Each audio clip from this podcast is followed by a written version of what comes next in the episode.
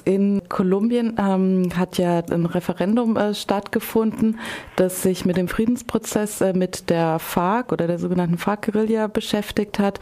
Ähm, vielleicht können Sie kurz zusammenfassen, wie das ausgegangen ist und wie jetzt die ersten politischen Reaktionen darauf waren. In dem Referendum ging es darum, dass die Bevölkerung äh, Ja oder Nein abstimmen sollte, ob sie dem ausgehandelten Vertrag zustimmen wird. Ja, also das ist ähm, das ist nochmal als Hintergrund äh, wichtig, glaube ich, als Kontext wichtig zu wissen.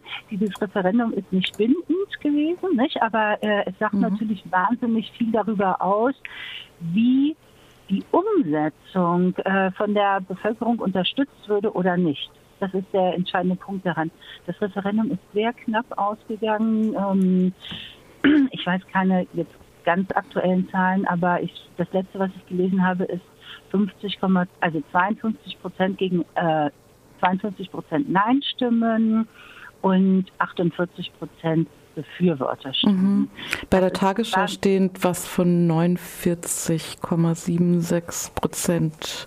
Ja. Aber ja, genau, so also ungefähr. Also entscheidend mhm. ist sicherlich, ist es un unglaublich äh, knapp. Das heißt, die Bevölkerung ist insgesamt sehr, sehr gespalten darüber. Und das ist eigentlich das Tragische daran aus meiner Sicht. Denn ähm, diese Vereinbarung ist jetzt natürlich nicht perfekt, das haben auch alle Verhandlungspartner gesagt, aber es wäre oder es ist ein guter Start, auf den man aufbauen kann, um den Frieden wirklich aufzubauen. Also der Frieden fängt ja nicht an dadurch, dass ein Vertrag unterzeichnet wird, ne?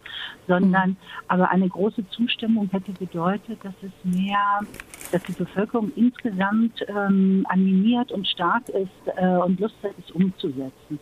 Und das Tragische daran ist, dass das eigentlich jetzt nicht passiert ist, sondern dass diese große Polarisierung, die in der Bevölkerung sowieso herrscht, ähm, weiter andauert.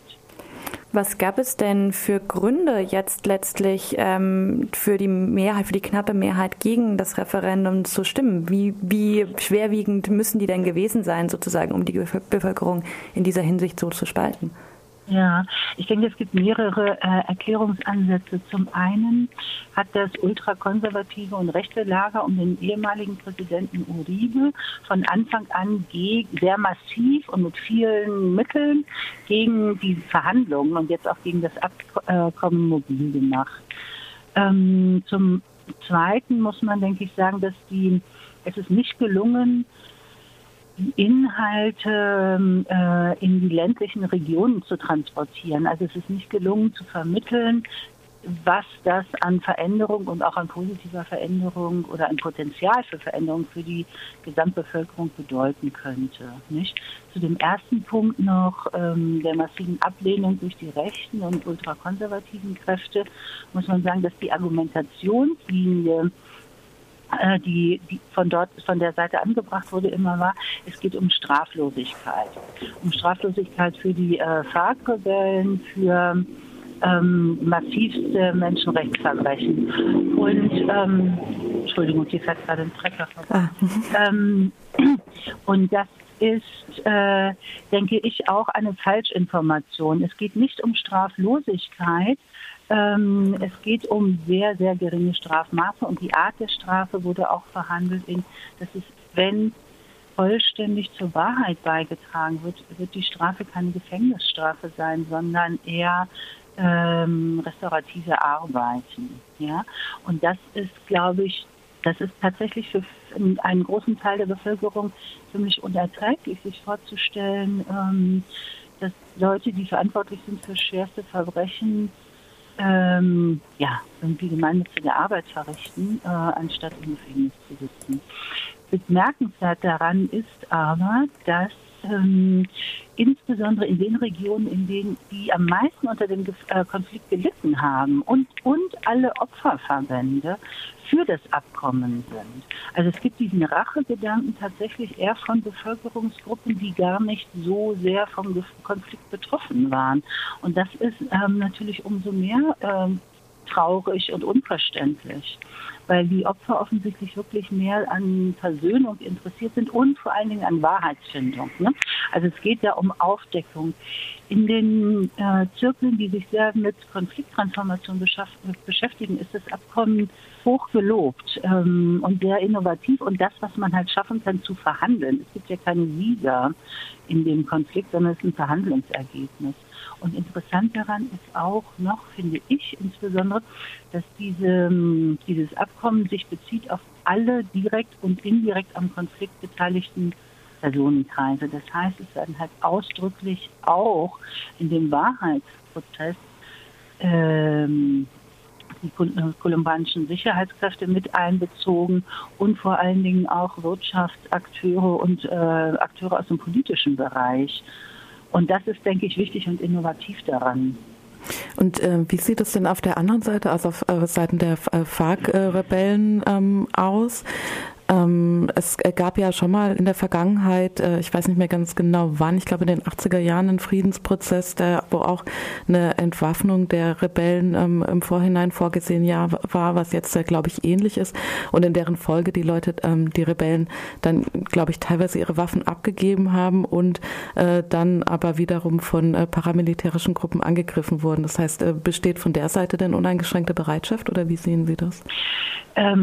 Also uneingeschränkt kann man immer man nicht sagen. Nicht? Es gibt natürlich auch auf Fachseiten ähm, in einigen Verbänden Kritik, aber die Verhandlungsdelegation, das heißt die obersten Anführer, haben ähm, gesagt, sie wollen sich darauf einlassen und der, der äh, oberste Kommandant Ivan Marquez hat auch äh, gestern Abend nochmal gesagt, der Waffenstillstand bleibt. Mhm. Ne? Äh, und unsere Bereitschaft, mit Worten weiter für, die, äh, für die, ihre Sache zu kämpfen, bleibt auch. Ähm, wobei diese Ängste natürlich aus dem vergangenen Prozess äh, auch die sind real. Ne? Ähm, und die Gefahr, denke ich, besteht auch weiter, aber in dem Abkommen, und das hat ja auch die, äh, die Verzögerung der letzten Wochen vor, vor der Unterzeichnung ähm, ausgemacht, dass ähm, es schwer war, sich zu einigen, wie konkret kann man Sicherheitsgarantien für die, demobilisi für die dann demobilisierten Fahrkämpferinnen bekommen. Mhm. Und da scheint es eine Vereinbarung, also da ist eine Vereinbarung getroffen worden. Es ist immer das Problem, wie gelingt die Umsetzung. Ne? Ähm, also die Ängste auf Seiten der Fahrkämpfer sind, äh, denke ich nicht, die sind nicht ausgeräumt, die sind auch berechtigt. Ähm, aber man hätte sich oder man muss sich konzentrieren ähm, auf die Umsetzung und dass die möglichst gut gelingt. Es sind, ähm, es sind Maßnahmen vorgesehen, damit es gelingen kann und es hängt an der Umsetzung. Ein wichtiger Teil ist, und das ist auch eines der letzten Punkte, die vereinbart wurden, ähm, der konsequente Kampf gegen den Paramilitarismus, der ist ja nicht gelungen bisher. Und der ist auch nicht gelungen nach der formalen Demobilisierung dieser Gruppen ähm, in 2005. Mhm. Ähm, jetzt vielleicht noch eine äh, ganz kurze Frage zum Ausblick. Äh, der äh, Präsident äh, also Juan Manuel Santos, ist ja auch angetreten, eigentlich mit der Ansage, den Frieden erzielen zu wollen. Jetzt ist er mit diesem Friedensvertrag ähm, gescheitert, beziehungsweise vorläufig durch das Referendum gescheitert. Was ist zu erwarten, wie der Prozess jetzt weitergehen wird?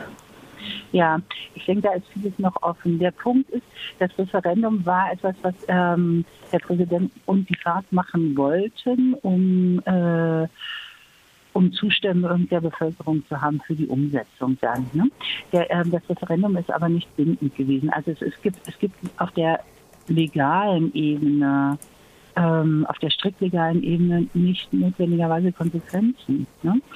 Ähm, es gibt eher Konsequenzen auf der auf der Seite des Willens, der Umsetzung und der Kraft der Regierung auch das umsetzen zu, äh, zu können und der Zustimmung, dass auch es der Präsident an sich setzt es ja nicht um. Es wird ja umgesetzt in den Regionen, von den Bürgermeistern, äh, auf der administrativen Ebene etc. etc.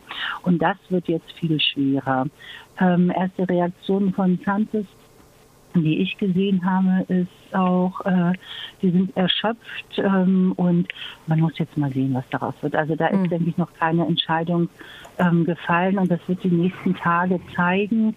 Ich denke, ganz besonders wichtig ist wirklich jetzt darauf zu achten, passiert die ähm, Waffenabgabe. Das soll ja in, in den nächsten Wochen geschehen. Ähm, und nach dem Referendum denke ich, dass es für die FARC-Leute sehr viel schwieriger ist, sich darauf einzulassen auch.